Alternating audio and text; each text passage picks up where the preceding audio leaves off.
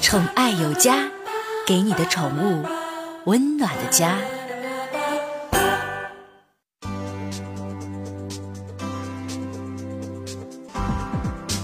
宠爱有家，给您的宠物一个温暖的家。我是您的好朋友小克。都说陪伴是最长情的告白，但是有一种陪伴，万万学不来呀。什么陪伴？在宁波西收费站执勤的肖警官正在对过往车辆进行例行的检查。当他拦下了一辆面包车，肖警官发现，呵，这技术哈，这驾驶员开车的时候，左手把着方向盘，右手抱着一只泰迪犬。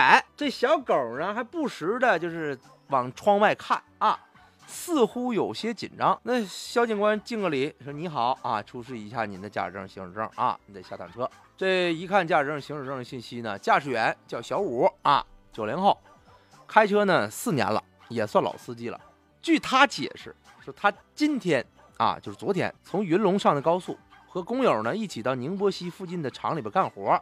但出门的时候吧，他家这小泰迪就嗷嗷叫唤。小五这一听这叫唤，心就难受啊。加上出门了，狗也没人管，就拉拉倒吧，直接都带了带出来得了。但是你要知道啊，这它是活的呀。他开车的时候，他在车上乱蹦也不安全。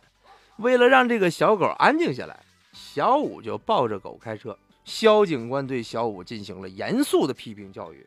啊，并且让工友抱着狗坐到后排，让小五专心开车。